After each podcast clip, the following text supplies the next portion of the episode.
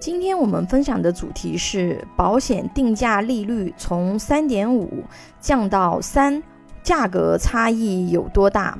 四月二十号的时候，监管部门召集相关保险公司开会，主要内容呢是进行窗口指导，要求寿险公司调整新开发产品的定价利率，控制利差损。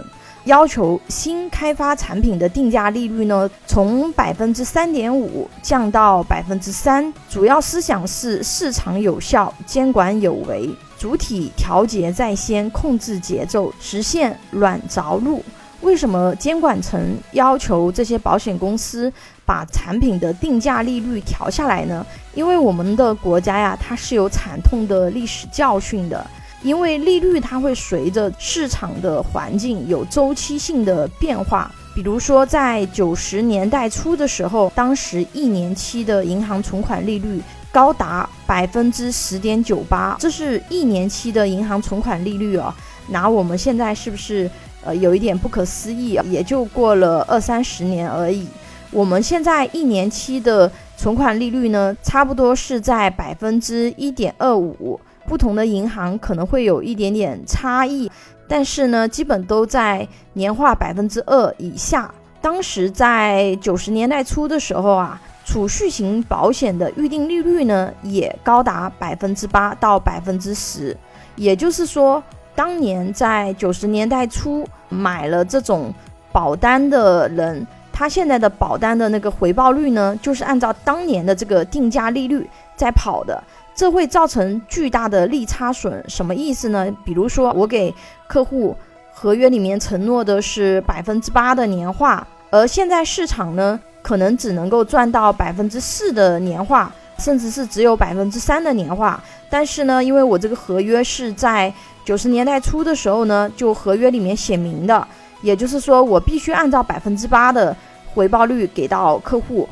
这就是利差损的逻辑啊，你可以通俗理解为当年高利率锁定卖出去了，但是现在因为整个市场的收益率在下降，但是呢，它还是需要按照这个利率兑付给客户。根据二零零三年高盛的保守估计啊，中国人寿、平安、太平洋三家寿险公司潜在的利差损约七百六十亿。什么意思呢？就是他们在市场上赚到的钱。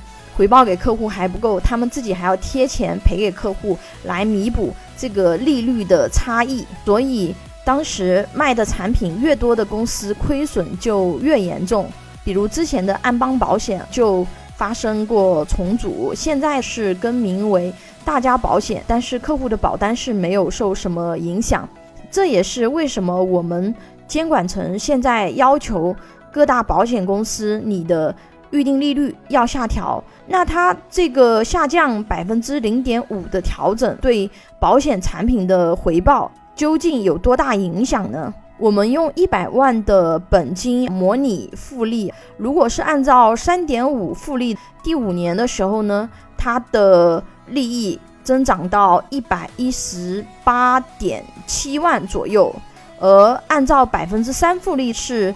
一百一十五点九万多，这边的话，五年利益差距是两万八千多。如果是十年，它这个利差就达到六万多的差距；二十年会达到十八万多的差距。那三十年就不用讲了，三十七万，将近三十八万的差距；四十年六十九点七万的差距；五十年差距，朋友们，你们猜猜有多少？一百二十万。啊，是不是很惊人？看起来就差了百分之零点五，但是几十年复利下来，差距不是一点点。所以说，有中长期储蓄规划需求的朋友啊，现在目前还有一些预定利率是三点五的产品，可以去提前锁定未来的收益。因为很多好的产品，它是在合约里面写明的，是按照稳定三点五的复利进行增长的。有保险储蓄规划需求的朋友，可以关注微信公众号“富贵成长记”或者私信老师咨询，我会给你分享目前市场上评测下来的优选产品。关注我，教你买对保险。